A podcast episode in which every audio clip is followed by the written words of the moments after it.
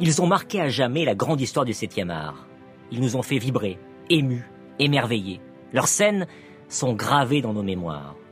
Je suis Thierry Chaise, journaliste cinéma, et pour accompagner le cycle Les films mythiques sur Paris Première, je vous propose un voyage à la découverte des petites histoires derrière ces œuvres qui ont marqué vos souvenirs de spectateurs. Dans ce nouvel épisode, je vais vous raconter les secrets de fabrication d'un des plus grands suspens de l'histoire du 7e art. Psychose d'Alfred Hitchcock, sorti en 1960.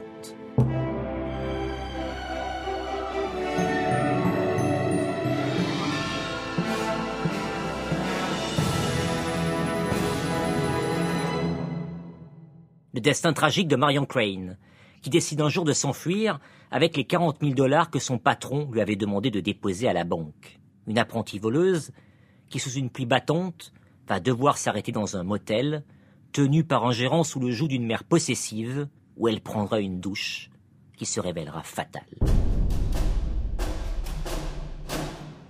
Ce classique de l'histoire du septième art naît d'un projet avorté.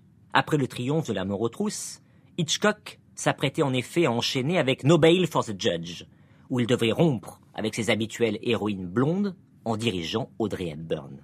Mais celle-ci, enceinte, renonça. Et sans elle, Hitchcock renonce à lui au film. Il part alors à la recherche d'une nouvelle idée. Et un jour, remarque dans le New York Times une critique dithyrambique d'un roman de Robert Bloch, Psycho, qu'il se procure quelques jours plus tard à l'aéroport en rentrant en Angleterre. Le coup de foudre pour ce livre, inspiré par les agissements du tueur en série Ed Gein, est immédiat. Hitchcock sait qu'avec cette histoire de disparition de femmes dans un motel isolé, il tient son prochain film. Il appelle alors son agent pour qu'il en achète les droits avant, en grand maniaque, de se charger d'acheter lui le plus grand nombre de copies possibles du livre, afin de garder le plus intact pour le plus grand nombre l'électrochoc de la surprise qui surgit dans la dernière ligne droite du récit.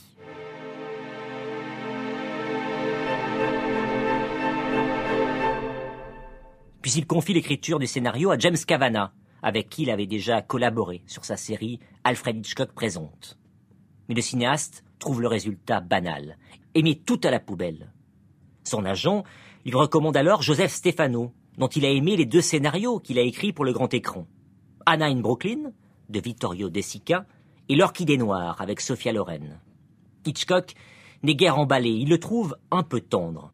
Son agent insiste et le pousse à le rencontrer. Et là, en lui décrivant l'ouverture du film telle qu'il l'imagine jusqu'à la fameuse scène de la douche, Stefano séduit le cinéaste qui l'embauche dès la fin du rendez-vous avant de se lancer dans le casting. Dans ce roman, Robert Bloch décrit Norman Bates, le fameux gérant du motel isolé, comme un homme entre deux âges, obèse et alcoolique. Hitchcock en prend le parfait contre-pied et fait appel à Anthony Perkins, alors âgé de 27 ans. Après avoir débuté en 53, sous la direction de George Cukor dans The Actress, il vient de trouver son premier rôle important dans l'adaptation de Barrage contre le Pacifique de Marguerite Duras, signé René Clément, quand Hitchcock le contacte. Et Perkins accepte d'autant plus volontiers qu'il doit alors par contrat un film à la Paramount qui coproduit Psychose. Reste ensuite à trouver qui sera la fameuse Marion Crane, éliminée très tôt dans le récit. Ne croyons pas une seconde au succès du film, la Paramount a alloué à Hitchcock un budget plutôt serré, ce qui va par exemple le pousser à tourner en noir et blanc pour réduire les coûts. Mais malgré ses moyens chiches, le cinéaste tient à avoir une star dans ce rôle, afin que le public ne puisse jamais se douter qu'elle disparaisse aussi vite dans l'intrigue. Il pense à Eva Marie Saint, son héroïne de la aux trousses, ou à Lana Turner, mais il opte finalement pour Janet Lee, qui depuis son premier grand rôle dans Scaramouche en 53 a enchaîné les prestations remarquées dans Ma sœur et du tonnerre face à Jack Lemmon, Les Vikings de Richard Fleischer, Les espions s'amusent aux côtés de John Wayne, ou encore La soif du mal d'Orson Welles. Janet Lee accepte elle aussi avec enthousiasme, sans se douter alors que cette expérience provoquera chez elle une phobie des douches qui ne guérira jamais.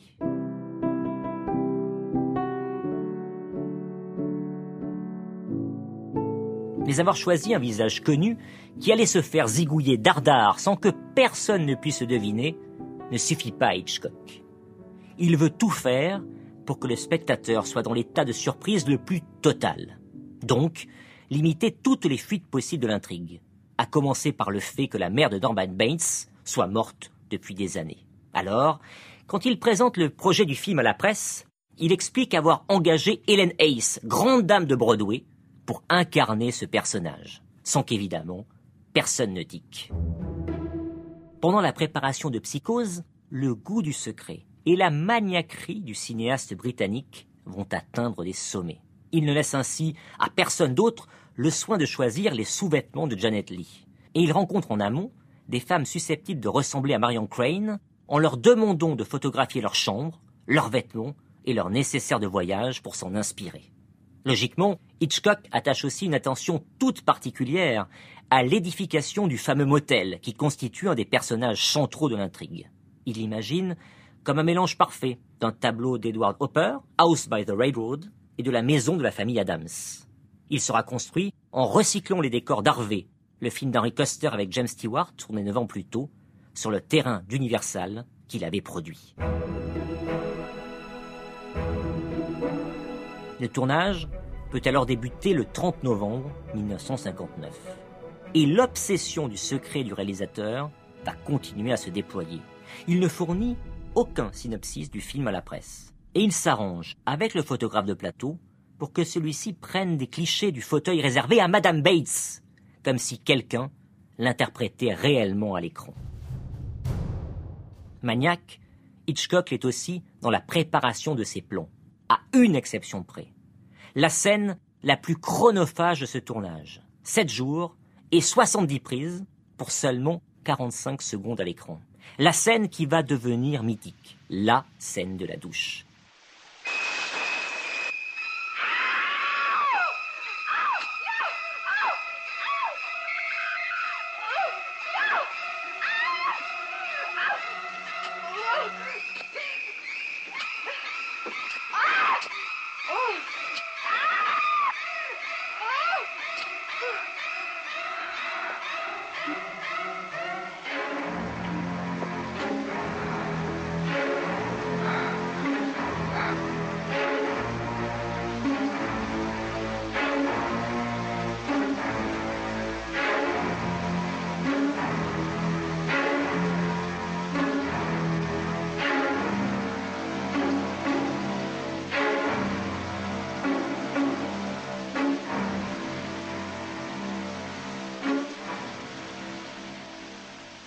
La seule pour laquelle aucun storyboard n'a été dessiné. Car il allait falloir jouer avec le fameux code ACE, qui interdit toute représentation dénudée des corps dans les films américains. Exercice évidemment délicat, sous une douche. Pour répéter la scène, pour déterminer l'épaisseur du rideau nécessaire et pour trouver les bons angles pour la caméra, Hitchcock fait appel à une mannequin, Marley Renfro. Et c'est donc avec elle que le cinéaste trouve la pose que prendra Janet Lee une fois assassinée, afin que tout paraisse réaliste, sans dévoiler ce qui doit rester caché sous peine de censure.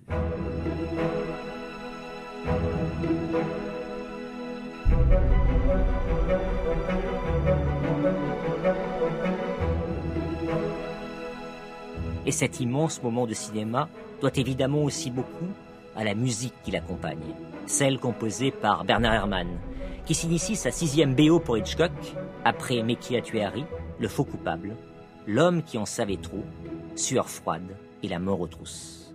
Tout ayant été mis en œuvre pour conserver le suspense à l'abri des rumeurs, il ne fallait pas que le suspense se délite dans la dernière ligne droite. Alors, Hitchcock décide de s'inspirer pour Psychose de la stratégie mise en place par Henri-Georges Clouzot en France pour la sortie des Diaboliques. Interdire l'accès aux spectateurs de la salle dès que le film a débuté.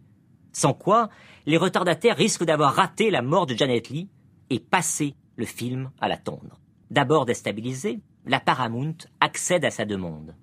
Et les exploitants vont jouer le jeu en mettant devant l'entrée des salles une effigie du cinéaste tenant une pancarte sur laquelle est inscrit Personne, absolument personne ne sera admis dans le cinéma après le début d'une séance de psychose. Pas même le frère du directeur, le président des États-Unis ou la reine d'Angleterre entre parenthèses, Dieu la bénisse.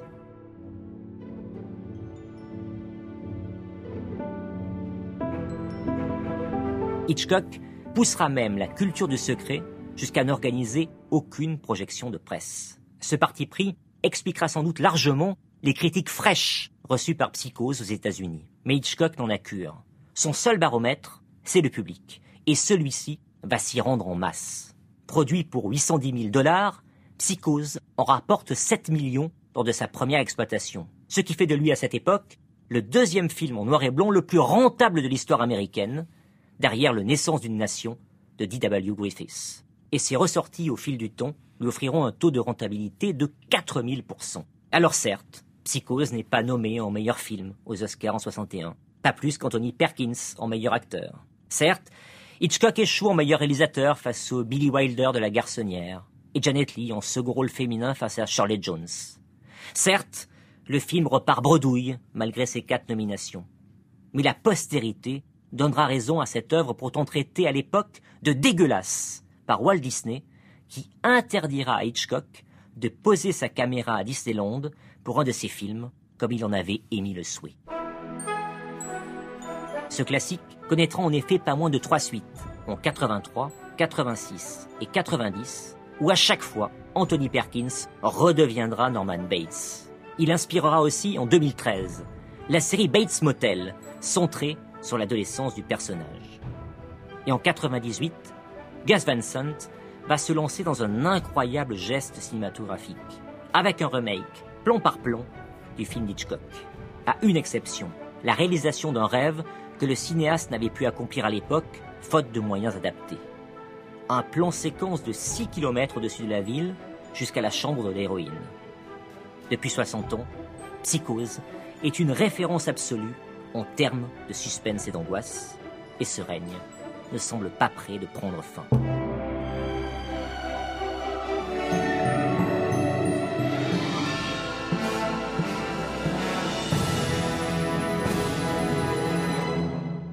Venez d'écouter le deuxième épisode de la deuxième saison de notre podcast consacré aux films mythiques. Vous pouvez retrouver cet épisode sur le site rtl.fr et sur toutes vos plateformes de podcast favorites. Dans le prochain épisode, vous découvrirez la passionnante histoire d'un autre classique du 7e art, Rambo de Ted Kotcheff.